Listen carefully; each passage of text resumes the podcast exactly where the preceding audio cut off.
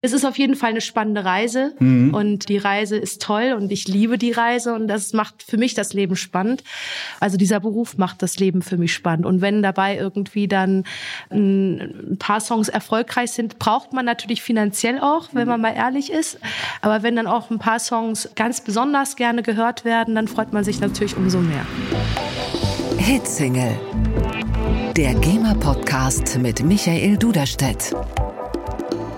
Mit 16 Jahren hatte sie bereits ihren ersten Plattenvertrag in der Tasche und ein Jahr später mit 17 den ersten Verlagsvertrag. Die Singer-Songwriterin, die inzwischen auch selber als Verlegerin tätig ist, wurde mehrfach mit Platin ausgezeichnet und hat genreübergreifend auf nationaler und internationaler Ebene für und mit Acts wie Aurora, Alice Merton, Sarah Connor oder Nico Santos geschrieben. Ihre Songs werden auch für Werbung, TV und Film genutzt und ihr Know-how in Sachen Songwriting gibt sie als Dozentin weiter. Das ist Hitsingle mit Michelle Leonard. Herzlich willkommen im Berliner Büro der GEMA, Michelle Leonard. Schön, dass du da bist. Ja, vielen Dank für die Einladung. Ich freue mich hier zu sein muss mich eigentlich gleich revidieren. Es ist nicht nur schön, dass du da bist, es ist extrem schön, dass du da bist. Denn wenn man so ein bisschen verfolgt, was du machst, du bist gefühlt überall und nirgends. Und dass wir wirklich heute hier zusammensitzen und nicht über Skype irgendwie Videokonferenzen. Mhm. Also allein das verdient schon einen fetten Haken und ja. freut mich besonders. Ich freue mich auch sehr. Und es ist auch sehr schön hier. Ich bin sehr gerne hier in diesem tollen Büro. Du hast gerade gesagt, als du reingekommen bist, dass du noch ein bisschen müde bist, weil du aus Chicago kommst. Genau. Muss ich Angst haben, dass du einschläfst? Ja, ich ich gebe mein Bestes. Ich bin gejetlaggt, aber wir haben ja hier wunderbaren Kaffee, das kriegen wir alles hin. Und ansonsten äh, Cola Light. genau. Und viel Kaffee aus unseren GEMA-Tassen. Genau. Genau. Was mich genauso, ich freue mich heute über alles, aber ja. wenn man auf deinem Insta-Profil ist, was ich lässig finde in deiner Bio, da steht aus meiner Sicht so schön geschmeidig dann Multi-Platin und Gold-Songwriter. Fühlt sich das für dich auch genauso gut an, wie es für mich klingt? Ähm, also ehrlich gesagt habe ich so ein bisschen das gemerkt. Dann das Statement. Ja, nee, ich habe so ein bisschen gemerkt. Also ich weiß nicht, welches Profil folgst du? Solamay Love oder? Ich folge beiden. Beiden, okay, ja. genau. Also ich habe irgendwann mal gemerkt, dass irgendwie viele meiner Kollegen das äh, so, so so machen und ich habe das irgendwie jahrelang nicht gemacht. Und dann habe ich mal so ein bisschen abends geschaut und dachte mir, ja, die meisten Leute wissen ja gar nicht, was ich tue oder was ich mache. Und, so. und, und äh, ne, also ich poste immer lustig und dann kam ich so ein bisschen in so so, so einen Zugzwang und dachte mir, na gut, dann werde ich mal sagen, was Schreiben, ich so tue. was Phase ist. Und, genau, und letztendlich, ich, ich würde es genau. ja auch gern bei mir reinschreiben, aber es wäre gelogen. Das heißt ja letztendlich, ganz viele Lieder von dir sind oder waren ganz oben in ja. den Charts. Zum Glück, ja. Zum, Zum Glück. Glück. Hast du noch einen Überblick? Schwierig. Also, wenn, wenn man das schon so lange macht. Ich habe irgendwann mal auf Wikipedia, auf der englischen Wikipedia-Seite, da gibt's eine gute Übersicht. Ne? Mhm. Und das geht ja auch schon wirklich sehr, sehr weit zurück. Also ich habe bei meiner ersten Veröffentlichung ja schon mit, ich glaube, mit 16, 17 gehabt. Ne? Okay. Und da kommt natürlich einiges zusammen. Ne? Mhm. Ne? auch ein paar sehr schlimme Sachen. Also war jetzt nicht immer alles toll, muss ich auch gestehen, mhm. aber ja, einige Songs, da bin ich ganz stolz drauf, genau. Und es ist auf jeden Fall eine spannende Reise mhm. und die Reise ist toll und ich liebe die Reise und das macht für mich das Leben spannend. Also dieser Beruf macht das Leben für mich mhm. spannend und wenn dabei irgendwie dann ein paar Songs erfolgreich sind, braucht man natürlich finanziell auch, wenn mhm. man mal ehrlich ist. Äh, aber wenn dann auch ein paar Songs ganz besonders gerne gehört werden, dann freut man sich natürlich umso mehr. Mhm. Da freue ich mich auch, dass wir noch ganz viel Zeit haben, um darüber ja. zu sprechen. Aber setzt dich das auch ein bisschen bisschen unter Druck? So ein bisschen, das ist doch die, die einen Hit nach dem anderen schreibt? Ja, das ist auch eine diffizile Beziehung, die ich mit diesem Druck auch habe, weil das wurde auch eine Zeit lang mal ein bisschen gefährlicher ne? weil das habe ich von meinem Vater, ich bin ein sehr treuer Mensch ne? Mhm. und mein Vater hat immer sehr gerne über Duty gesprochen. Ne? Mhm. Do your duty und so weiter und so fort. Und wenn dann die Verlage oder wenn Managements oder wenn dann Leute Vertrauen in mich versetzt haben, gesagt haben, okay, das ist mir jetzt wichtig, ne? Geh auf diesen Workshop, mach dies, mach das, geh auf diesen Camp. Und dann habe ich das alles immer gemacht und alles mitgenommen und habe eine Zeit lang wirklich nicht so gut auf meine Gesundheit geachtet. Ne? Also mehr Duty erfüllen als auch mal Grenzen ja, setzen genau. das, und einhalten. Das, muss, das ne? musste ich halt auch einfach mal lernen. Aber das war dann auch eine Mixtur aus machen, machen, machen, aber auch natürlich halt Erfolge halt auch erzielen, ne? damit man halt weitermachen kann, mhm. damit man dann nochmal einen neuen Vorschuss bekommen kann vom Verlag und den wieder irgendwie einspielen und dieses Spiel immer wieder spielen, mhm. genau. Also letztendlich wie in vielen anderen Bereichen, Berufen auch, so Klar. ein Stück weit Hamsterrad, wo man merkt, mhm. da kann man überall reinrutschen und auch was glamourös ja. ist und klingt, hat natürlich auch genauso diese Schattenseiten genau. und äh, fordert einen auch aber, da auf sich zu achten. Ja, aber das Gute ist, es ist jetzt nicht so, dass ich das halt komplett mit ins Tonstuhl reingenommen habe. Das schwingte dann so mit, aber das Gute ist, ich konnte oder kann auch immer, sobald ich im Studioraum bin, mhm. die Tür schließen und dann kann ich es auch draußen lassen. Ne? Mhm. Also das ist auch wichtig. Ne? Also das ist schon etwas, was ich schon immer konnte, aber was natürlich dann, wenn man diese Studiotür verlässt und auf dem Weg nach Hause fährt und dann irgendwie darüber nachdenkt, okay, wie sieht mein nächstes Jahr aus? Aus? Oder wie sieht denn der nächste Monat teilweise aus? Ne? Also genau, deswegen ja, ich freue mich, dass da über meinen Namen halt Multi Platinum Gold, Diamond, weiß ich nicht. Viel und harte Arbeit, die dahinter steckt. Aber genau. sorry, ich muss jetzt diese Frage zu Beginn stellen, ja. damit sie gestellt wurde. Ja. Hast du die Hitformel? Und möchtest sie mit uns teilen? Die habe ich nicht. Nee. Nee. äh, oft ist es so, dass wenn mich jemand fragt, okay, was sind so die wichtigsten Instrumente, dann sage ich immer Silence und Zeitgeist und mhm. einfach diese zwei Sachen bewusst zu analysieren. Und auch wenn man auf das kleine UFO draufspringt und sagt, okay, wir machen heute Retro, ne, oder wir haben ja auch gerade kurz, wenn ich es mal sagen darf, wir haben ja gerade über Acid Jazz gesprochen, mhm. ne, weil wir beide große Acid Jazz Fans ja. sind. Also ich habe ja damals gerne Incognito und Brand New Heavies und Galliano gehört und und äh, tatsächlich also diese Musikbibliothek, die man sich so in seinem Kopf aufbaut, ne? Mhm. Also diese ja Musik Musikgeschichte, von den ganzen Stilistiken und so weiter und so fort. Und das halt in Verbindung zu bringen mit Zeitgeist. Also warum in den 70er Jahren halt so viele elektronische Gitarren rumkreisten und warum halt dann die ersten Synthesizer gebaut wurden mhm. und warum die Beatles so und so aufgenommen haben oder warum wir jetzt die Musik machen, die wir machen. Das hat ja alles mit der Technologie auch zu tun und mit was gebaut wird und dies und das und was in der Luft liegt politisch und mhm. welche Drogen auch konsumiert worden sind. Also, ne, wie man sich halt betäubt hat und wie man sich gefühlt hat und wogegen man rebelliert hat und so weiter und so fort. Und jetzt sind wir in einem Zeitalter, wo irgendwie alles geht. So, mhm. ne? Und es gibt ja in Game of Thrones diese eine Halle mit den Masken. Ne? Und, und eigentlich ist es halt so, dass man eigentlich in diese musikalische Bibliothek reinlaufen kann und einfach genau gucken muss, wonach man gerne sucht, damit man sich inspirieren lassen kann. Aber trotzdem muss halt irgendwie immer Seelensuppe dabei sein. Also egal wie man kocht, ich muss Klingt immer gucken, dass mhm. ich halt aus meinem Leben, es, ist, es kommt ja aus meinem Geist, aus meinem Leben, aus meiner Bibliothek, aber auch aus meinen Gefühlen und aus meinen Wünschen, dass man da einfach die richtige Mixtur kocht. Mhm.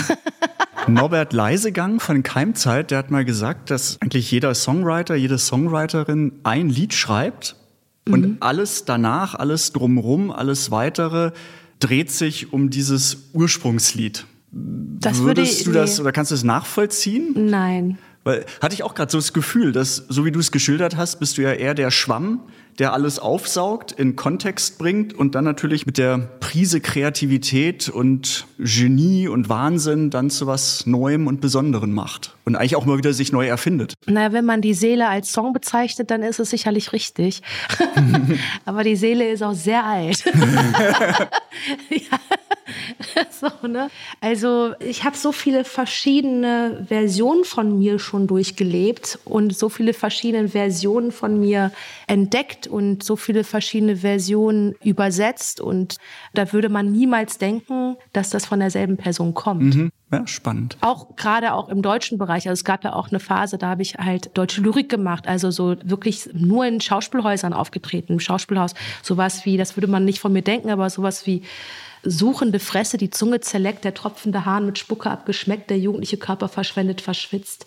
Straßenschlacht, Metall sagt, es gibt die Hand, sonst knall ich dich ab.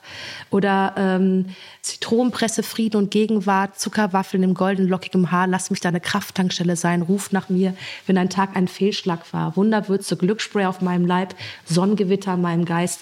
Und so diese Phase habe ich halt durchgemacht und das war halt dann nur Kleinkunst, mhm. nur Schauspielhäuser, Tropenverlag auftritt, also sehr, sehr klein. Und dann natürlich halt in der Jury von Popstars zu sitzen. Mhm. Also ferner kann man gar nicht Oder ich habe noch Elektropunk im Can-Studio aufgenommen Mhm. mit Jono Podmore, ne, Professor Jono Podmore, der in diesem legendären Can-Studio, wo natürlich Krautrock irgendwie in den Wänden noch klebt, so und habe genauso wie Chicks on Speed halt Elektropunk gemacht. So und das sind alles verschiedene Versionen und dann habe ich für Eisbrecher gearbeitet und dann für Taya Torun von Nightwish und dann halt natürlich Robin Schulz und Indie-Bands und ne, Ich Aurora. glaube, das, das ist schwierig, das, das eine Ursprungslied zu finden, worauf sich alles bezieht. Wahnsinn. Wir schichten gleich ab und konkretisieren das. Letzte Frage vorweg. Wie ist dein State of Mind momentan? Ähm. Blick nach vorne auch. Wie, wie bist du drauf? Wie ich drauf bin, das ist eine schwierige Frage. Haben wir schon eine Stunde durch? Ja, wir können jetzt Schluss machen.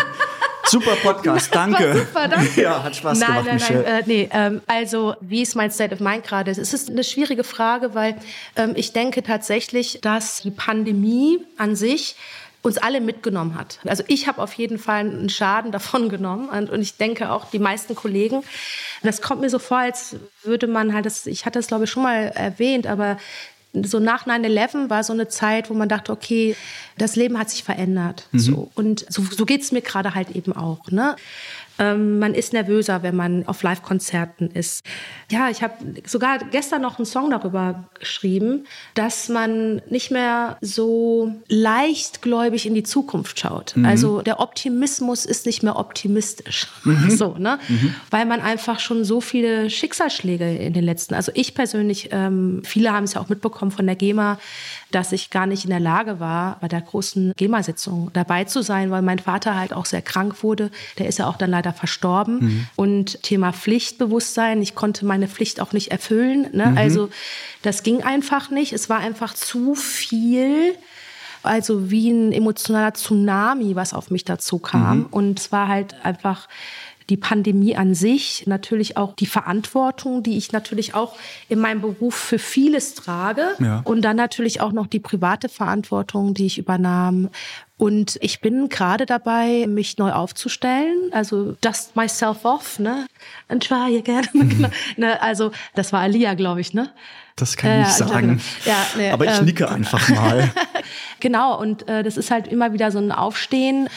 Und ich habe jetzt mich natürlich in das Schönste wieder reingeworfen, was es gibt, nämlich die Arbeit. Ne? Also ich habe meine Freunde angerufen und meine Freundinnen angerufen und gesagt, okay, let's go. Lass wieder schöne Sessions machen und die sind toll.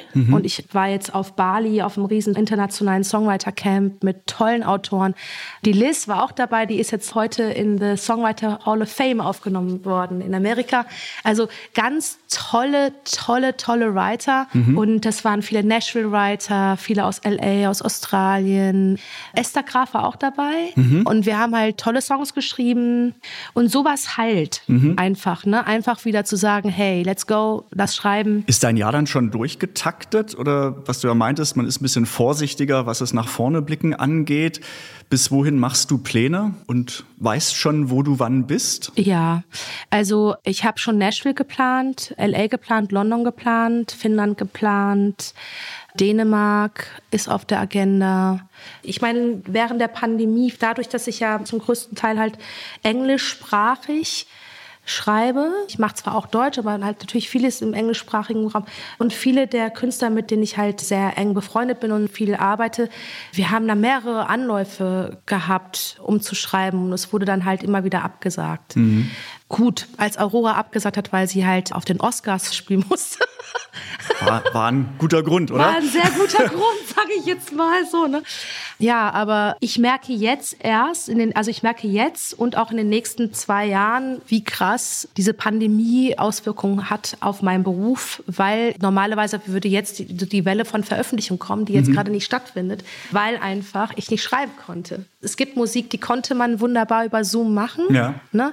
aber es gibt Musik, die kann man eben nicht über Zoom machen. Das finde ich einen ganz spannenden Punkt, weil man ja, Ja. auch sagen könnte, naja, ein Lied komponieren kann man ja überall machen. Also letztendlich auch im Lockdown lässt sich nicht auftreten, logischerweise, aber Lieder komponieren wäre möglich, aber dann auch wieder nicht. Weil nee. es eben, so wie du es geschildert hast, eben nicht ist, dass du da sitzt und jetzt ein Lied nach dem anderen schreibst, sondern es genau diese Interaktion braucht und dieses mit anderen im Team, mit anderen Künstlern, für andere Künstlerinnen genau. was zu schreiben und auch dann was entsteht und eben nicht, ich sitze zu Hause im Lockdown und kann dann genauso zehn Lieder schreiben. Nee, ja. genau. Ich habe natürlich immer meine kleinen Büchlein und meine Ideen und wenn ich quasi künstlerisch schwanger bin, hm. ist es schon so, dass ich halt auch immer wieder, wenn ich für Künstler arbeite, immer so kleine Rubriken baue und da halt die Ideen für die Leute sammle. So, ne? Also das war schon so, dass ich halt viele, viele Ideen natürlich aufgeschrieben habe. Aber mhm. ich sag jetzt mal so, die Explosion, also den Spaß an der Sache ist halt, wenn man dann mit den Leuten im Studio ist ne? und halt spielen kann.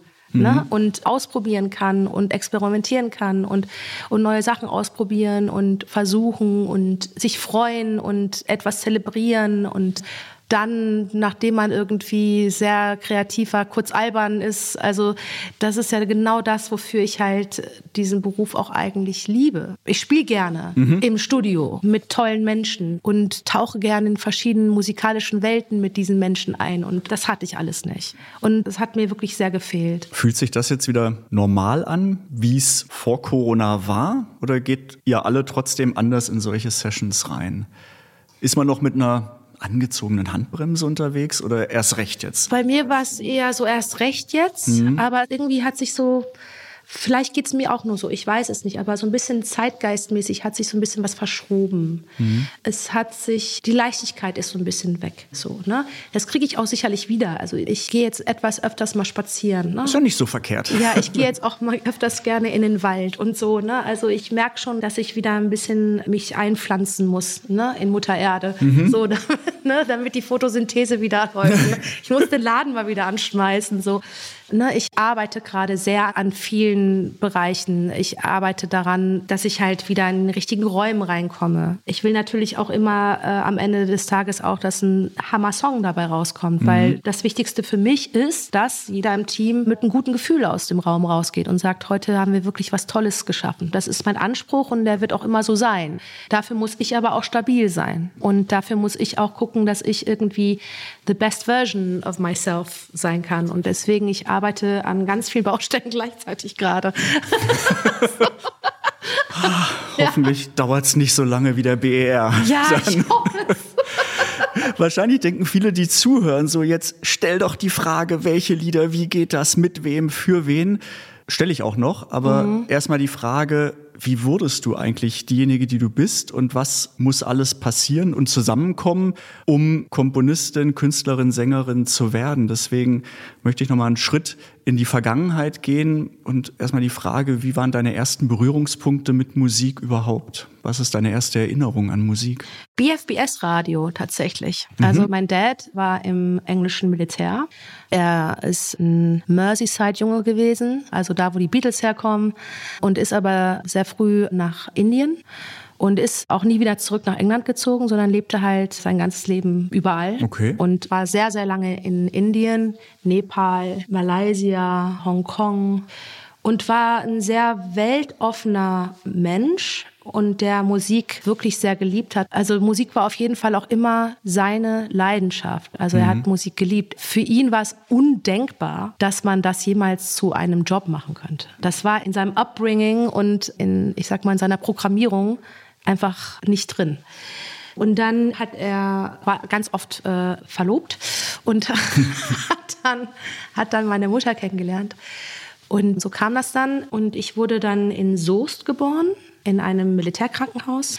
Und die ersten Erinnerungen war halt immer BFBS-Radio. So, und äh, da gibt es halt die Geschichten, dass wenn ich geweint habe, dass man mir einfach ein Radio neben mein Bett gelegt hat. Zack, Musik. Zack, Musik, genau. Ja. Und mein Vater hat immer gesungen, hatte eine tolle Stimme. Und somit war das immer so ein bisschen so das Gefühl zu Hause, Glück war immer Musik. Ich erinnere mich als kleines Kind im Auto, er hat immer mitgesungen. Es war für mich immer ein schönes Erlebnis. Also, ne? Mhm. So, und dann erinnere ich mich, dass ich einen Kassettenrekorder bekam und ich habe da eine Kassette gefunden, wie ich ein Gespräch mit Engel geführt habe. Ja. Wie ich mich über jemanden beschwert habe, der nicht an den Weihnachtsmann glaubt. So. Und ich habe mich so richtig aufgeregt darüber. Ne? Und jetzt merke ich, dass ich quasi das als Therapie gemacht Also ich habe schon immer mich selber aufgenommen, okay. um mit mir selber zu sprechen, mit mir selber zu kommunizieren. Und habe irgendwie damals das in Kassettenform, ich war mit drei oder vier, mhm. ne, habe ich mich selbst aufgenommen und habe quasi Selbstgespräche mit mir selbst geführt.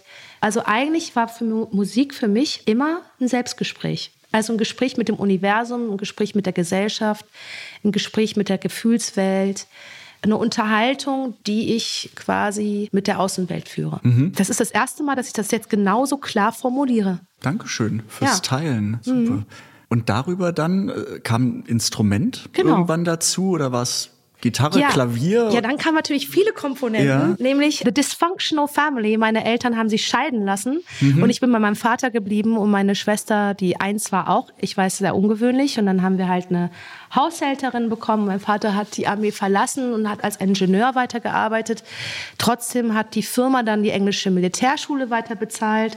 Aber es war alles so, don't complain, der Laden muss weiterlaufen. Mhm. Ne? Und dann fing ich an, mehr und mehr mit meiner Freundin Musik mich anzufreunden. Mhm. Und äh, sie war dann für mich so mein Halt. Und dann habe ich halt mit sieben oder mit sechs natürlich die erste Blockflöte, dann natürlich den ganzen Percussion äh, und dann habe ich in einem Schulchor Xylophon gespielt, Xylophon mhm. bei Little Donkey. Im Chor habe ich gesungen und meine Musiklehrerin Miss Harrison hat da meinem Vater gesteckt, dass ich da einen Bezug zu habe. Und dann hatte ich eine Gitarre bekommen und dann habe ich ein Keyboard bekommen. Und dann hat der Headmaster, Mr. Smith, bei uns in der Schule, Dalton Middle School, der war Jazzer. Und ich habe ihn dann gebeten, mir zu helfen, zu spielen. Und ich hatte aber halt dieses riesen Keyboard, aber ich hatte keinen Keyboard-Behälter. So, also so ein, so ein schickes Lederteil hatte ich alles nicht. Habe das in einen blauen Müllsack gepackt mit acht und Keyboard immer mit dem weißen englischen Militärschulbus da nach Düsseldorf. Und dann äh, haben wir immer in der Mittagspause, weil es war ja eine Ganztagsschule mit Schuluniform und God Save the Queen und allem drum und dran, hat er mir dann vorgespielt. Übrigens, Pete Doherty war auch auf der Schule. Wirklich? Mhm, genau. Der wohnte auch in Krefeld. Sein Vater war auch in der. Ich überlege gerade, der ist aber sehr jünger. Wir sind derselbe der Jahrgang, der ist jünger der als wir. Ne? Okay, also genau. kleine Welt. Ja, ja, Pete Doherty. Aber Tinette Tickelmann war auch auf der englischen Militärschule. Twist My Surprise. Mhm, ja, ja, ja. Genau. Aber die ist älter als wir. Wir hatten auch den gleichen Musiklehrer, Mr. Lewis. Kreative Keimzelle. Ja, total, weil es ja eine Militärschule war. Man, man konnte gut rebellieren. Mhm. Ne? Also wir hatten viele Rebels bei uns. genau. Spannend. Genau, aber die Frage war ja, wie kam das? Es kamen die Instrumente dazu. Das wichtigste Instrument war für mich das Bedürfnis, mich mit jemandem zu unterhalten. Und das wurde halt das Songwriting für mich. Mhm. Also ich hatte quasi vorne Tagebuch, Bonjour Diary, bla bla bla, mhm. Äh, Teenage Crap da reingeschrieben so und hinten halt meine Gefühlswelt und meine Poesie und aus denen wurden dann Songs und dann habe ich quasi diese auch auf Kassette aufgenommen. Gesungen? Gesungen mit Melodie, also Verse, Pre-Chorus. A cappella dann? Ja, ja? Mhm. Verse, Pre-Chorus, Middle Eight, Chorus, Chorus. Früher waren die Songs auch ein bisschen länger, vier Minuten war normal. Mhm. Also die Struktur hatte ich schon in meinem Kopf von BFBS Radio, weil ich mhm. damit aufgewachsen bin und wusste immer schon, wie die Strukturen sein müssen, also wie so ein Song aufgebaut ist und wusste dann auch genau, welche Instrumente ich wollte. Ja. Also wie die Soundwelt ist und habe dann teilweise halt auch die String-Melodien gesungen oder halt die Basslinie oder so und so habe ich mir dann in meinem Kopf quasi meinen Thron immer gebaut. Wer waren da deine Vorbilder musikalisch? Oder erinnerst du dich noch an die erste Platte, die du gekauft hast, das erste Konzert, wo du ja, warst? Ja, klar. Ich meine, ich, ich werde jetzt nicht an Bugs Fizz und ich werde auch nicht an Shaken Stevens, aber die erste Platte, die ich wirklich gekauft habe, war Softcell. Softcell, ja. Mhm. Und das hat mein Vater tierisch aufgeregt, weil ich dann Was war damals, war das, war das sogar Tainted Love zu der Zeit oder war es noch davor? Es war, so es war die Platte mit Tainted okay. Love. Mhm. Aber mein Vater hat sich sehr aufgeregt, weil ich kam nach unten und ich so, Sex Dwarf, isn't it nice, wearing disco lollies. Und er so, was singst du da? ich glaube, ich hätte die Platte gar nicht kaufen dürfen, ehrlich gesagt. Ich habe die aber im englischen Militärladen Nafi gekauft. Explicit Lyrics, wobei das war, wenn damals noch nicht drauf. Ja, genau, aber es war sehr, also wenn ich jetzt drüber nachdenke. Aber die Künstlerin, die mich, glaube ich, am meisten geprägt hat, äh, jetzt komme ich in einem gefährlichen Wasser. Wie heißt das auf Deutsch? In einem gefährlichen gefährlichen Fahrwasser, ja? Fahrwasser. Ja, Fahrwasser. Ja. Die sichere Antwort ist natürlich, und das ist auch eine große Wahrheit, ist natürlich Kate Bush. Mhm. Das war für mich meine Göttin. Ne? Kate Bush war immer so, wow. Ne? Aber ich habe tatsächlich viel Madonna gehört damals. Mhm. Ja, das ist mein Guilty Pleasure. Noch wieso? Es ist ja letztendlich auch gefühlt niemand an ihr vorbeigekommen zu der Zeit. Und ich fand die toll. Ja. Das war dir alles total egal. Und ich fand ja auch Pippi Langstrumpf immer super. Ne? Also für mich war das so eine moderne Pippi Langstrumpf. Ich habe das geliebt, wie sie einfach Leute aufgeregt hat. und wie sie ihr Ding durchgezogen hat und wie sie sich immer wieder neu gefunden und reinvented hat. Und ich glaube auch wirklich, dass sie sehr, sehr viel für die Frauen getan hat, gerade in der Zeit. Also musikalisch vielleicht jetzt nicht, aber als Icon mhm. und als Popstar hat sie sehr viel für die Frauen getan. Mhm. Und waren das zunächst Aufnahmen für dich und quasi so die Rückseite oder die hinteren Seiten von deiner Diary hoffentlich liest es keiner und sieht es niemand? Oder hast du auch schon dann irgendwann stolz gezeigt, hier guck mal, neues Lied, was ich eingesungen habe. So mal geguckt, wie Publikum reagiert. Also meine besten Freundin, den habe ich dann immer ein Privatkonzert gegeben bei mir in meinem Zimmer.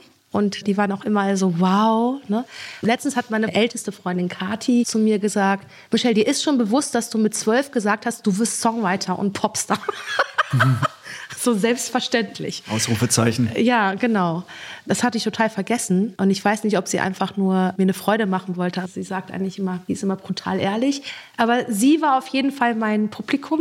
Aber dann so mit 15 hatte ich dann mal den Mut, meine Texte meinem Musiklehrer zu zeigen. Mhm. Und der hat mich dann sofort in eine Punkband reingesetzt. Okay. Und dann haben wir auf dem Abiball habe ich auch gespielt. Genau. Mhm. Und er hat dann gesagt so, whoop, sofort in eine Band. Und mhm. dafür bin ich ihm bis heute sehr dankbar. Man muss ja mal trennen. Also du sagst, ich möchte Songwriterin werden. Also das ist ja dann doch ein großer Unterschied. Bin ich Performer? Bin ich Songwriter? Bin ich Singer-Songwriter?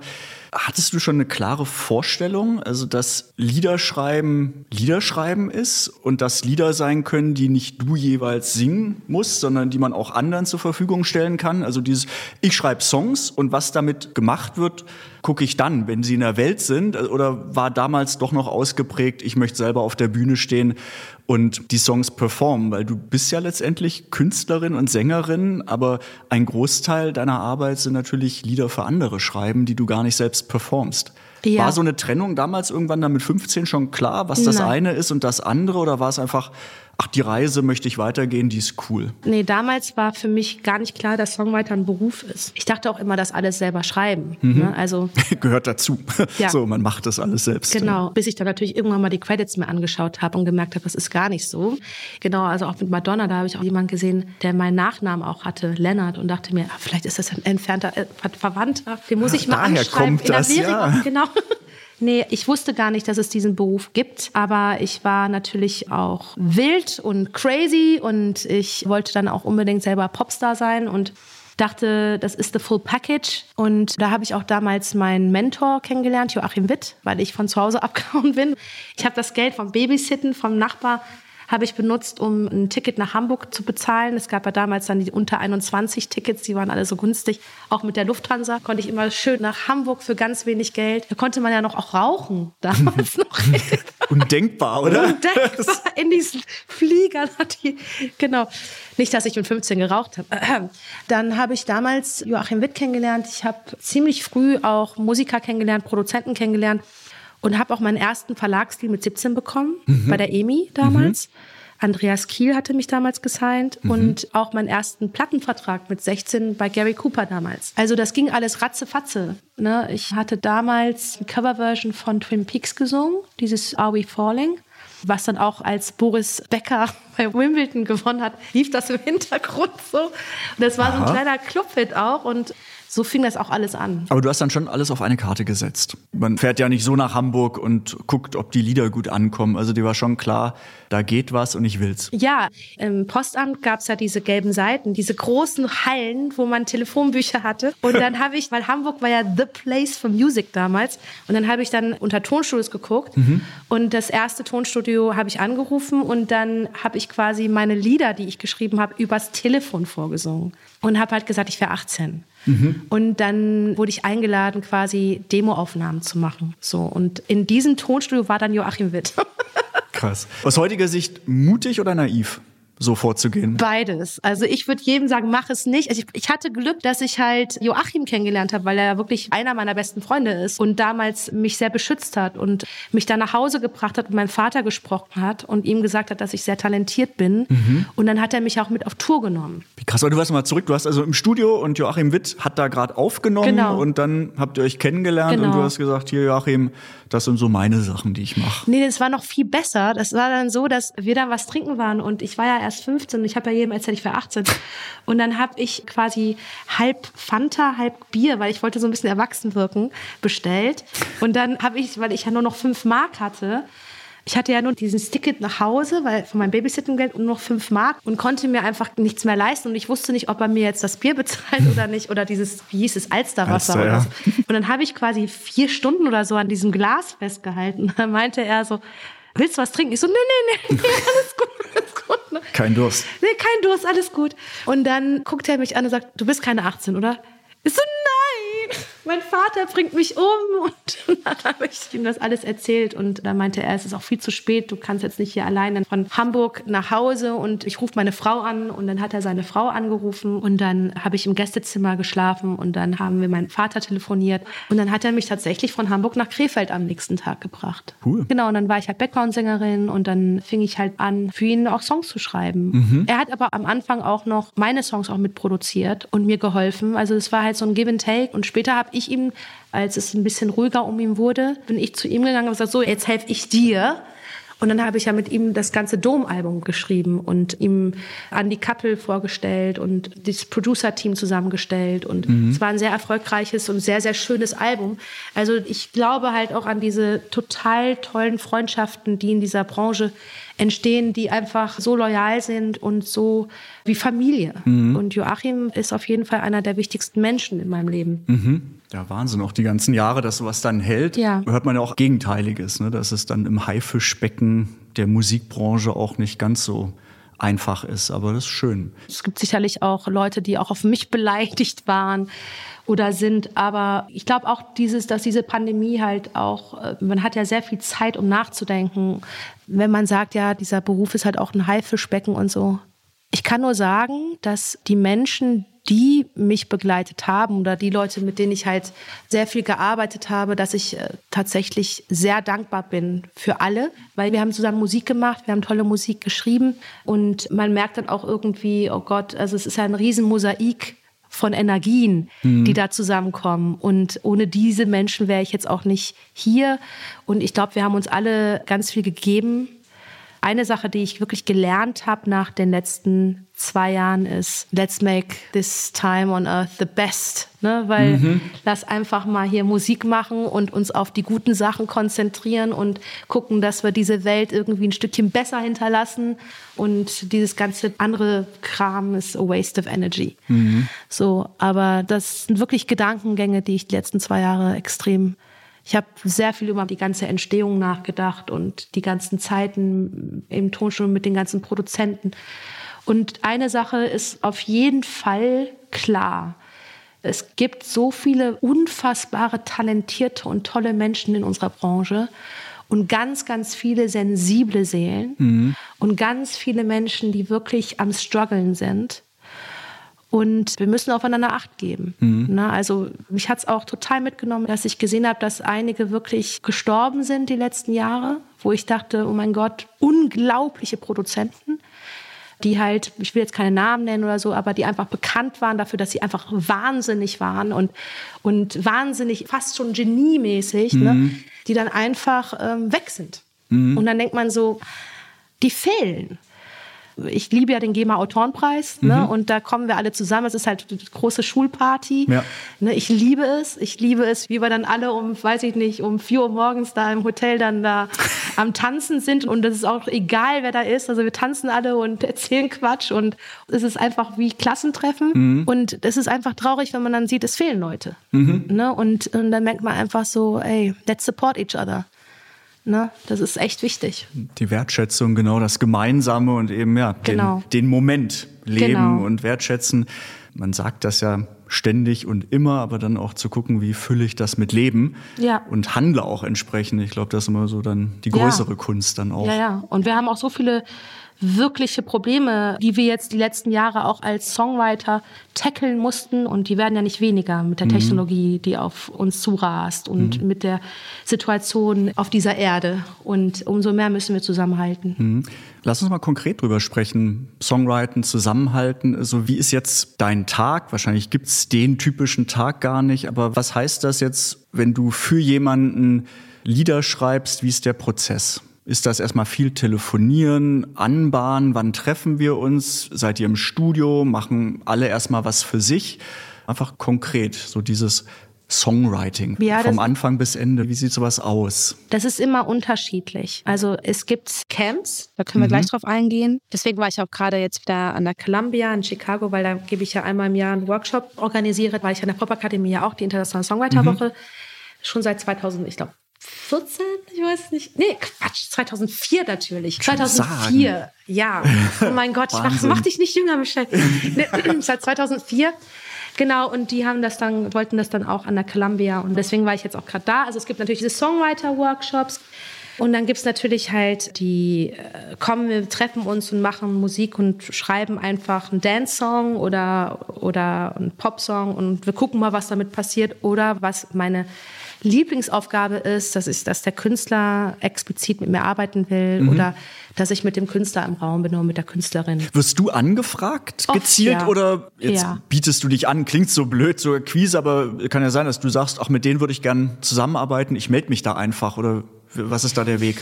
Ja, es ist halt immer so, man will sich auch nicht anbiedern. Ne? Mhm. Also es gibt natürlich Künstler, da weiß ich, wenn ich in den Raum reinkomme, könnte, das würde sicherlich gut funktionieren. Mhm. Aber in der Regel ist es so, dass entweder mein Songwriting Management mhm. oder halt mein Verlag ich bin ja bei Budde, ne, dass die dann mich anrufen und dann sagen, hey, hättest du Lust, mit diesem Künstler zu arbeiten? Ne? Und dann mache ich mich schlau und google die und höre mir die Sachen an und schaue mir die Instagram-Seite an und guck, ob ich ein Add-on sein kann. Und fängst du bei Null an, dann wirklich? Und schreibst gezielt für die Künstlerin oder den Künstler? Oder gibt es so einen Fundus, wo du dann gleich checkst, so, ach, ich habe doch noch hier drei, vier, fünf Lieder, die könnten gut passen, wenn man da was draus macht? Bei Null. Also tatsächlich ist einer meiner Stärken, also es, habe hab ich auch erst später wirklich ein Muster erkannt, dass ich sehr gut bin beim Debüt, also beim Profiling von No-Name-Artists. Also, dass man wirklich quasi die erste Single schreibt. Ist auch der undankbarste Job, muss ich auch sagen. Ne? Also, weil oft ist es dann so, dass die dann halt einen gewissen Erfolg haben und dann wollen alle so. Ne? Mhm. Gerade das macht mir extrem viel Spaß, im Raum zu sitzen und äh, jemanden auszufragen, mit der Person wirklich ins Artist Profiling zu gehen für was steht der Künstler, was hat der Künstler zu sagen, was für eine Unterhaltung führt man, wie stellt man sich das alles auf der Bühne vor, also das große Ganze mhm. und halt die Themen. Und ich will immer, dass die Person scheint, dass sie toll ist. Ich verliebe mich oft in diese künstlerische Persona. Mhm. So, und ich will sehen, wie die explodieren und wie die auf der Bühne alles rasieren. So, so ne? Und dass der emotionale Transfer ja. auf dem High-Level ist. Ne? Und da muss man erstmal gucken, welche Energien werden am meisten getriggert triggert. Mhm. Ne? Und wie kann man daraus was Tolles bauen? Und was haben diese Künstler zu sagen? Und wie können die Menschen inspirieren? Weil unser Job ist es ja eigentlich, wir sind ja Antennen der Energie. So. Und deswegen machen wir das, was wir machen, weil sonst würde das ja jeder machen. So. Und wir drücken Sachen aus, damit andere sich darin baden können. Ob jetzt beim Autofahren oder beim Tanzen oder ob man, also auch so ein Club ist ja auch eine Kirche. Ne? Also, und dass man das halt relativ schnell erkennt und dass man da irgendwie drauf aufbaut gemeinsam und Ping-Pong spielt. Das macht mir am meisten Spaß, mhm. weil ich wirklich gerne den Künstler entdecke oder die Künstlerin. Gehst du dann nach so einem Profiling inspiriert ja. in den Wald, nach Hause, in den Wald, sonst wo in ins Studio und sagst, okay, jetzt lass mal was erarbeiten auf der Grundlage und sprudelt dann oder muss dann zwangsläufig was raussprudeln? Das mache ich ja mit dem Künstler direkt vor Ort. Direkt zusammen, okay. Also genau. Also Profiling und gleich ins Songwriting genau. übergehen und sagen, genau. passt das? Mhm. Genau. Und gerne mache ich das dann auch so, dass ich sage, lass uns am Abend was essen gehen. Mhm. Und durch diese Unterhaltung hat man eigentlich schon ganz viel gelernt. Manchmal ist auch ein Gläschen Rotwein oder zwei dabei. Ne? Man lernt dann ganz viel von dieser Person und mhm. man saugt sehr viel von der Energie auf. Und man gibt natürlich auch sehr viel Energie und ja. oft hat sich der Song auch schon geschrieben. Und am nächsten Tag hängt er in der Luft. Da musst du noch die Früchte noch so, ne, das ist alles schon da. Das heißt also, mit allen Techniken, die du beherrschst und dem ganzen Wissen, so also kannst du sagen, definitiv, nach einem Tag haben wir auch ein Lied, was in so einer Rough-Cut-Version auch fertig ist. Ja, aber natürlich bin ich jetzt hier nicht Superwoman. Ne? Also das klingt jetzt so, da, da, da, da. nee, aber natürlich brauche ich halt auch Hilfe. Ne? Also ich arbeite mit extrem guten Producern oder Producerinnen zusammen.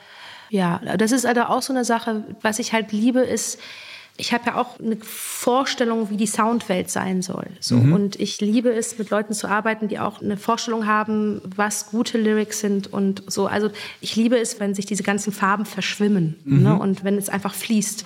Und ich habe einfach das große Glück, dass ich sehr verwöhnt bin mit diesen wunderbaren Diamanten um mich herum. So, mhm. ne? Und dass ich mit tollen Leuten arbeiten darf, die mir vertrauen und denen ich auch vertraue. Und so entsteht ein Lied. Ich weiß, es klingt alles ein bisschen mysterious, aber es ist auch so. Ich meine, ich frage mich halt auch oft abends, wie ist das jetzt passiert? Mhm. Aber es ist passiert. Und das ist der Grund, warum ich diesen Beruf so liebe. Mhm. Das ist Magic. Ja, deswegen, ich merke auch immer, deswegen sind die Fragen so blöd, weil wahrscheinlich genau das, was dann auch nur Menschen wie du nachempfinden können, dieses, es ist auch ein Stück weit Magie oder etwas, was wir jetzt Magie nennen, weil es passiert einfach. Und ja. andere sagen, ach komm, jetzt erzähl doch mal, wie passiert es? Und so, ja, weiß ich nicht. Es, es, es ist dann einfach da und entsteht eben wahrscheinlich durch die Energien, die im Raum sind und die Schwingungen und das Know-how. Naja, das ist auf jeden Fall auch Know-how. Also es ist jetzt nicht nur, dass ich was absolut ich jetzt, ne? nicht nur genau, also kreativer also, Wahnsinn, genau. sondern viel also Fachwissen also, und Kenntnis. Genau, also vieles ist halt auch so, dass ich die Welt tatsächlich als eine große Inspirationsquelle sehe. Also das heißt, ich lese sehr viel, mhm. ich sauge mir Dokumentationen rein. Ich bin total der Nerd eigentlich. Ne? So mhm. richtig, auch so Songs. Also mein Lieblingsspiel zu Hause ist zum Beispiel, wenn man irgendwie eine Bassline hat und dann muss man den Song irgendwie erkennen. Oder zum Beispiel, wenn ich Gäste habe, dann frage ich halt, okay, nennt mir mal eure drei Lieblingssongs. Mhm. Und man lernt mehr über den Menschen dadurch kennen, als wenn man zwei Wochen, 24 Stunden am Tag mit denen sprechen würde. Mhm. So, ne?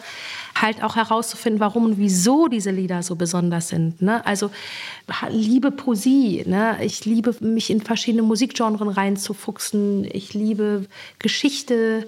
So, also ich versuche halt immer die Bibliothek halt irgendwie aufzufüllen. Und ich interessiere mich wirklich sehr für Menschen und wie sie fühlen und warum und wieso sie Sachen fühlen und warum sie auf der Bühne stehen wollen mhm. und was sie zu sagen haben und wie sie es sagen. Mhm. Ist das auch der Grund, warum du lieber oder gern für andere schreibst und gar nicht für dich selber und selber als Künstlerin noch stärker aktiv bist? Es ist tatsächlich so, dass ich halt zwischen 20 und 30 ziemlich verbrannt wurde. Also ich hatte ja auch Plattenverträge und so. Und das war ja auch noch eine ziemlich krasse Zeit. Ich kann mich auch sehr, sehr gut in Künstler hineinversetzen weil bevor ich halt komplett in die, ich sag mal so, in diese Art-Szene reinging, gab es natürlich auch die Unterhaltung mit Majors und so weiter und so fort. Und ich hatte diese ganzen Sachen wie Mental Issues, Depression mit 26, habe mich dann mit Meditation und Reiki rausgeholt. Also mhm. das ist auch gut, dass ich das auch alles sehr früh gelernt habe, aber halt auch in eine Essstörung reingeraten bin mit 23. Und ich hatte dann irgendwann so zwischen 20 und 30 auch irgendwie gesagt, lass mich mit dem ganzen Scheiß in Ruhe. Ich möchte einfach meinen Job machen. Ich möchte einfach nur kreieren. Ich möchte einfach nur kreativ sein. Und mich quasi in mein UFO reinzusetzen und in diese verschiedenen Musikrichtungen einfach reinzutauchen, das war für mich die beste Heilung, die es gab. Und ich war auch ganz gut da drin. Ich konnte schnell lernen, ich habe das auch geliebt, diese ganzen Reisen, die ich hatte, also nach Schweden, Dänemark, Finnland, mit diesen ganzen tollen Leuten arbeiten zu dürfen. Und wir hatten eine total schöne Community auch in Köln eine sehr tolle kreative Hub damals und viele Leute, die mich wirklich unterstützt haben und auch damals Universal, die mich da extrem unterstützt haben, Markus Wenzel. Mhm. Und das war eine ganz besondere, ganz tolle Zeit und ich habe mich total liberated gefühlt, weil ich halt nicht diese Künstlerin sein sollte, die halt so und so aussehen musste oder dies und das. Und dann gab es aber die Phase, wo auf einmal immer mehr das Echo lauter wurde, dass die Demos, die ich eingesungen habe, dass die Leute gefragt haben, wer singt das denn? Und dann gab es den Moment, dass ich dann gefragt wurde damals, und das war halt auch so eine Phase, ich hatte mich nach einer langen Beziehung, die jetzt nicht so toll war, wenn ich ehrlich bin, so getrennt Und mein Selbstwertgefühl war so richtig im Keller. Und dann haben mich, äh, weil ich irgendwie mehreren Magazinen war als diese erfolgreiche Songwriterin, das, es war eine sehr erfolgreiche Zeit auch da, und da kam ich in so eine Jury rein, halt für so eine Fernsehsendung. Mhm. Ne? Popstars, ne? Popstars, ja. genau. Durfte ich sagen? Jetzt, ja, jetzt ist es genau. raus. Jetzt ist es ja. raus. Ist auch schon lange her, 2009. Ja. Und da war ich natürlich auf einmal in the limelight. Und das war aber auch so ein Moment, wo ich dachte, scheiß drauf. Gebe ich mir das totale Lady Gaga-Programm. Ne, ich habe mich dann so richtig da auch in diese Welt, habe ich mich auch wirklich so richtig reingestürzt. Ich hatte auch richtig Spaß dabei, muss ich sagen, mich auch aufzubrezeln und so. Und das war für mich halt auch extrem spannend. Aber es war auch so ein bisschen so, dass ich auch selber Kandidatin war, weil ich ja überhaupt nicht in diesem Limelight war. Mhm. Ne, das war für mich auch Neuland. So. Klar kannten mich viele von Behind the Scenes, aber so, dass es auf einmal hieß, die ist die Autorin, die Songwriterin, Michelle Lennart und auf einmal irgendwie alle meinen Namen brüllten und ich auf Plakaten war und so, das war dann schon so, wow. Ne? Mhm. Danach bin ich dann halt nach Berlin gezogen und wollte halt tatsächlich mich um Künstler kümmern und habe ja dann damals diesen Frauenverlag bei Universal gegründet, wo ich nur Frauen gefördert habe. Mhm. Und Elif war ja mein erstes Signing, mhm. weil Elif habe ich ja damals bei Popstars kennengelernt. Ach, da hat sie mitgemacht bei genau. Popstars zu und der ich fand Zeit. sie ja Stimmt. so begabt ja, ja, ja. Mhm. und ich fand sie so unglaublich begabt und dachte mir, das Mädchen hat es einfach. Ich muss der helfen. Mhm. So, ne? Die ist ein Star die hat was zu sagen, die ist eine großartige Songwriterin und die will es unbedingt wissen und die gehört auf die Bühne. Und für mich war klar, auch moralisch, dass ich meine Duty machen musste. Mhm. So ein bisschen, was Joachim Witt genau. dir gegeben hat, dann als Auftrag, so das gibst aus. auch du an genau. andere weiter. Und das habe ich bei vielen gemacht. Ja. Und mit Elif fing es eigentlich an. Und weil Elif meinte, bitte hilf mir und ich helfe mir und ich wusste nicht genau, okay, Management kann ich nicht machen. Zu dem Zeitpunkt, dann habe ich mir gedacht, nee, also Plattenlabel, nee was kann ich machen? Ah, ich kann ihr helfen, die richtigen Leute zu finden, mit denen sie schreiben kann und die ganzen Kontakte zu machen. So, mhm. Und so mhm. fing das dann halt an. Und dann war ich mit ihr bei Neffi damals, bei Universal, da hat sie vorgespielt mit mhm. ihrer Gitarre. Mhm. Dann hat sie den Plattenvertrag bekommen. Dann habe ich ihr eine Wohnung besorgt in unserem Haus. Wir waren also dann Nachbarn und habe mich wie eine große Schwester um sie gekümmert. So und habe ihr die ersten Co-Writes besorgt. Und so fing das dann alles an. Und dann habe ich bei Universal den Pro-Verlag gegründet, Dolcira. Und da habe ich halt dann Mädchen zum größten Teil unter Vertrag genommen. Also da war Betty Dietrich, Alina, die Künstlerin ah, Alina. Ja. Ähm, Elif, dann auch die wunderbare Band Bunny Suit, der jetzt auch The Famous Gold Watch das Studio hat, Cameron. Bonnie, also ganz, ganz tolle Leute und wir haben uns halt auch wirklich abends ganz oft getroffen, über die Branche diskutiert, andere Frauen auch eingeladen. Mhm. Äh, dann war ja der GEMA Award, mhm. wo ich gesagt habe, es sind mir zu viele Männer hier. Es gibt tolle Frauen. Wann war das? 2017, 18 so? War das da? Wo's, wo's so Nein, das war viel, viel früher. Okay, als nee, der kam? Okay. Das, das war viel früher. Genau, das war nämlich so, dass ich, ich liebe ja wie gesagt den GEMA Award, aber es war eine Zeit, wo ich dachte, wieso sind hier nur Männer und wieso sind hier so wenige Frauen, die tatsächlich Songwriter sind? Und dann hatte ich damals mit der GEMA telefoniert und gebeten, dass ich einen Tisch haben darf, was ich ja auch bezahlt habe. Mhm. Und dann meinte die Dame, warum? Und ich so, ich möchte tolle Autorinnen an diesem Tisch haben, tolle Künstler. Und das habe ich dann getan. Und dann bin ich ja, habe ich diesen Tisch und bin da mit Elif, mit, mit Mia Diko, wie sie alle hießen, mhm. bin ich dann auf dem roten Teppich. Da gibt es auch das eine Foto von uns, wie wir alle dann, genau. Und das war für mich mein Mission Statement. So, ne?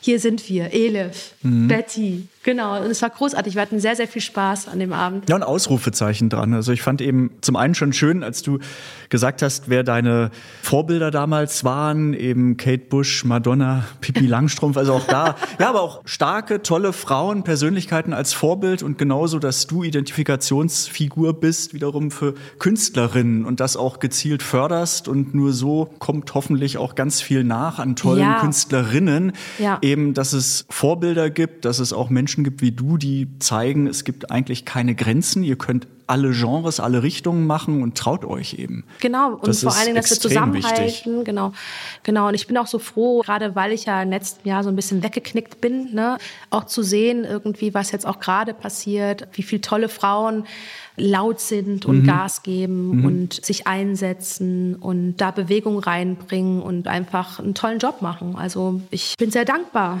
dass es so ist. Genau. Und Elif war auch im Podcast 2019, schon ein bisschen her in unserer ersten Staffel, aber auch tolle Folge und hat Spaß gemacht. Ja. Und da hat sich ja auch in den letzten Jahren einiges bei ihr getan. die ist super. Also wurde ordentlich durchgestartet. Ja, die entwickelt sich immer wieder neu und so. Und also ist das richtig? Also sie erfindet sich immer wieder neu, Mhm, genau. Und äh, ist für mich eine sehr, sehr spannende künstlerische Person und ich liebe sie sehr. Ist eine ganz tolle. Von allen Liedern, die du geschrieben hast, von allen Songs, gibt es einen Song, der dir besonders wichtig ist, wo du stolz drauf bist, dass du den geschrieben, mitgeschrieben hast?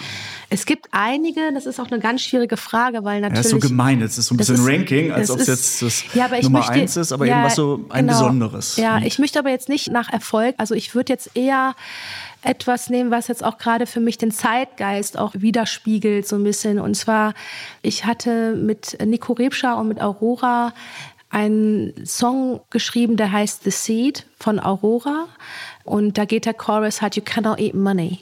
Ja, es ist halt an old Hopi Indian saying, so, ne? You cannot eat money. Und gerade wenn man sich the root, also die Wurzel von den ganzen Problemen irgendwie ansieht, da ist es einfach immer weltweit die Gier, so. Und die einfach sehr viel zerstört. Und deswegen bin ich sehr dankbar, dass Aurora und Nico und ich dieses Lied geschrieben haben, weil es geht da halt um the seed, also dass halt der Samen, der will immer wachsen, der will immer, der wächst durch den Schmutz und geht immer Richtung Sonne. Also Photosynthese natürlich und dass das das Leben ist ne? und dass das Leben einfach heilig ist und dass alles leben will.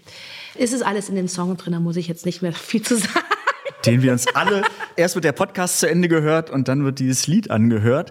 Wie war der Entstehungsprozess? Habt ihr euch getroffen? War das in einer Session? Wie, wie kam's? Das war bei mir zu Hause tatsächlich. Also wir waren bei mir zu Hause, Nico kam, Aurora war da und wir haben tatsächlich äh, sehr viel Spaß gehabt, weil wir natürlich über dieses Reverb gesprochen haben und wir haben dann Töpfe aus der Küche geholt, haben da rumgetrommelt und haben halt aus dem Herzen wirklich so richtig so, wow, wow, also richtig so ne, laut gebrüllt, also schon so fast so, dass man schon so ein bisschen äh, schwindelig wurde.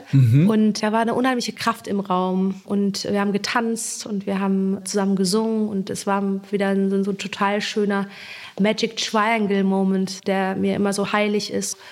Ja, ich fühle mich danach immer so federleicht. Das ist immer so ein total schönes Gefühl.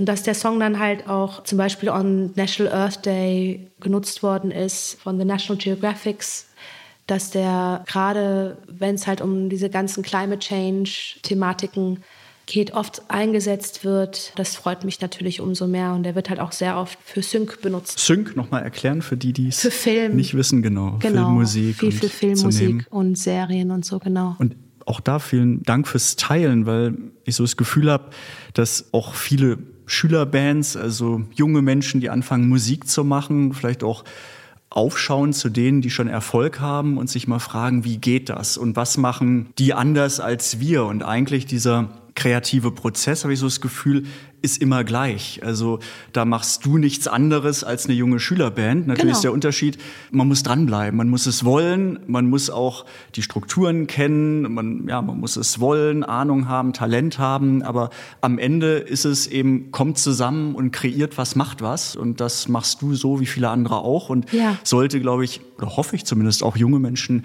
ermutigen, dran zu bleiben und weiterzugehen und genau so Musik, ihre Lieder zu machen und den Glauben an sich selbst haben. Absolut, aber ich möchte auch noch mal eine Sache ganz klar sagen und zwar das schönste und tollste und beste Geschenk, was man haben kann, ist, wenn man die Musik in einem trägt. Also wirklich wie, ich sag immer, das ist das Kind in mir und ich bin der Erwachsene, der darauf aufpassen muss, dass das Kind spielen darf. Also, dass die Miete bezahlt wird, dass es was zu essen hat und so weiter und so fort.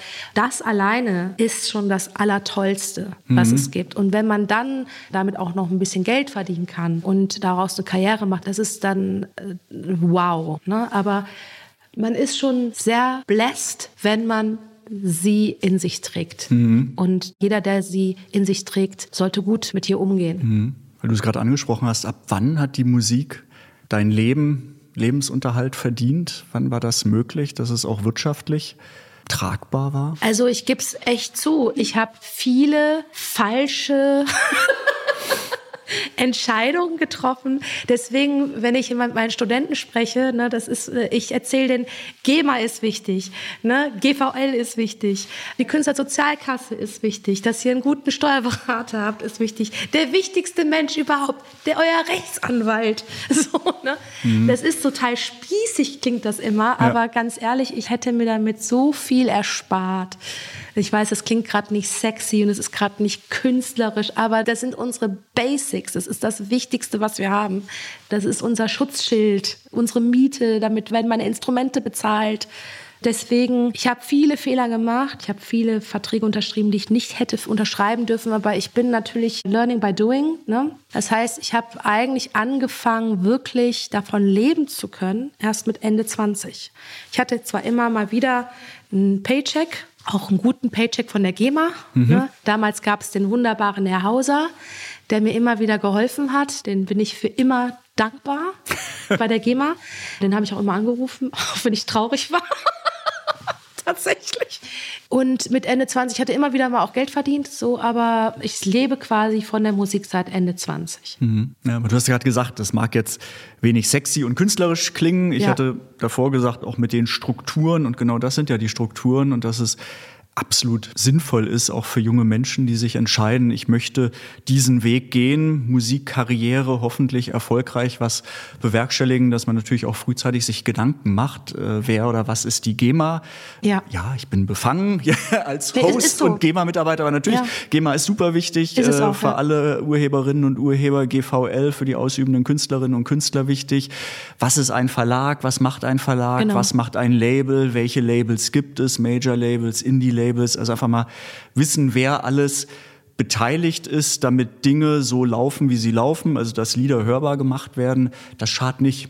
Das ist zwar die ja. trockene Theorie ja. äh, neben der Kunst, aber ähm, da ein bisschen zweigleisig zu fahren, ähm, schadet nicht. Total. Ich war ja auch lange Zeit in der Jury bei der Initiative für Musik. Ne? Mhm. Also es gibt auch ganz, ganz tolle ja, Möglichkeiten, halt auch Hilfe zu bekommen. Ne? Also, also auch Andrea Rothaug, was die halt in Hamburg macht. Mhm. Ne? Music Women ähm, Hamburg, ne? genau. Genau, also wunderbar. Man muss sich einfach nur mal ein bisschen schlau machen. Ne? Mhm. Also weil Netzwerke sind halt auch das A und O. Die richtigen Leute kennenlernen. Die meisten Leute, mit denen ich erfolgreich wurde, mit denen wurde ich gemeinsam erfolgreich. Das heißt, die waren halt keine massive big player, als ich die kennengelernt habe, sondern wir wurden halt als Gemeinschaft gemeinsam groß und haben angefangen zu laufen, ne, mhm. so. Und deswegen, wenn ihr jemand trifft, der euch triggert, wo man sagt, ich mache gerne mit dieser Person Musik, guckt, dass man so oft wie möglich mit dieser Person Musik macht, helft euch gegenseitig. Also das ist immer so ein Tipp. Und dann, also GEMA, ich, ich lebe von der GEMA. Ne? Also setzt euch mit der GEMA auseinander. Wenn ihr Fragen habt, ruft bei der GEMA an, guckt auf die Website, da steht alles drin, ab wann es sich auch lohnt. Und das passiert sehr, sehr früh schon, ne? Wie man die Anmeldung macht, auch mit den ganzen Live-Gigs und so weiter und so fort, dass man wirklich darauf achtet, dass es wirklich angemeldet ist. Also das sind so KSK. Künstlersozialkasse, ja. Ja, die Künstlersozialkasse, großartig großartig, ja. GVL, großartig. Wie gesagt, dass man halt auch alle Verträge mal prüfen lässt. Und was du gerade gesagt hast mit den Labelstrukturen, mittlerweile ist es total einfach, selber zu releasen, aber auch da zu gucken, wirft es nicht einfach so ins World Wide Web und denkt, dass ein Wunder passiert, sondern mhm. guckt, dass ihr wirklich Leute findet, die euch helfen, das zu vermarkten. Macht Barter-Deals. Guckt, wenn man sagt, hey, ich mache für dich die Musik, brauchst du ein Video? Guckt, wo man sich halt gegenseitig helfen kann, macht kreative Kollektive, baut Konzepte zusammen. Macht einfach. Macht einfach. Wer noch mehr von dir hören will als mhm. Input, der oder die sollte am besten dann zur Popakademie Mannheim gehen. Da unterrichtest du noch regelmäßig, richtig? Genau, ich unterrichte an der Popakademie in Mannheim. Wir haben da auch immer Summercamps, kann man sich immer anmelden im Sommer. Ne? Das ist auch Verrückt. Dann, ja, Sommer, Sommer. So im Januar gehen die mal los, die Summercamps. Ja, genau, Summercamps ja. im Dezember. Äh, genau, da kann man sich informieren. Ähm, Gucken und machen. Und wenn es am schönsten ist, kommt die Werbung und zwar deine Werbung, der ultimative Michelle Werbeblock. Wer mehr von dir hören, sehen, wissen will, was sind die besten Anlaufpunkte im Netz, in den sozialen Medien, wo kriege ich mit, was du machst, wo höre ich deine Lieder? Feel free, okay. der Michelle Werbeblock. Also tatsächlich habe ich einen Plattenvertrag. Es kommt wieder was. Ne? Yeah. Da freue ich mich sehr drauf. Mit The Leonard, da kommt was. Ansonsten Solar May Love auf Instagram. The Leonard, da ist es noch ein bisschen leiser auf The Leonard, weil ja gerade noch was kommt, genau. Aber ansonsten Solar May Love auf Instagram. Es gibt ein Written by, also dieses Artist Profile auf Spotify von mhm. mir, Michelle Leonard. Ah, und dann alle Lieder, die du geschrieben, co-geschrieben hast. Genau. Und ansonsten halt auf der englischen Wikipedia-Seite, da sieht man halt ein bisschen mehr. Also viele Sachen sind nicht auf Spotify. Ja, und wie gesagt, ich gebe halt wieder Gas in diesem Jahr und hoffe, dass viele spannende Lieder bald wieder veröffentlicht werden und freue mich. Perfekt. Und nach allem, was du gesagt hast, das klingt doch gut, dieser verhalten optimistische oder nicht so weit in die Zukunft reichende Blick nach vorn, aber was noch dieses Jahr passiert, dass einfach was kommt von dir, dass du dich neu sortierst oder ein ja. Stück weit Reset-Taste gedrückt hast und jetzt mal nochmal durchstartest, noch mehr und wir uns auf das freuen, was von dir kommt, sei es von dir als Künstlerin selbst oder auch das, was du alles geschrieben hast und schreibst. Und es lohnt sich auf jeden Fall auch immer genau hinzuhören, eben bei Aurora oder bei anderen Künstlerinnen und Künstlern, die du erwähnt hast, eben so, ah, da hat ja Michelle mitgeschrieben. Ne? Mhm. Und das finde ich immer extrem spannend, eben auch mal in die Credits zu gucken. Ja. Vielen, vielen Dank dass Dank. du da warst, yeah. äh, physisch, nicht online. Und vielen Dank fürs Zuhören. Ich hoffe, es hat euch Spaß gemacht. Hört gerne auch in die anderen Folgen rein und am besten kommentieren, liken, weitersagen ganz viel Michelle hören. Vielen, vielen Dank. Oh, Dankeschön. Alles Liebe. Hitsingle. Der GEMA-Podcast mit Michael Duderstedt.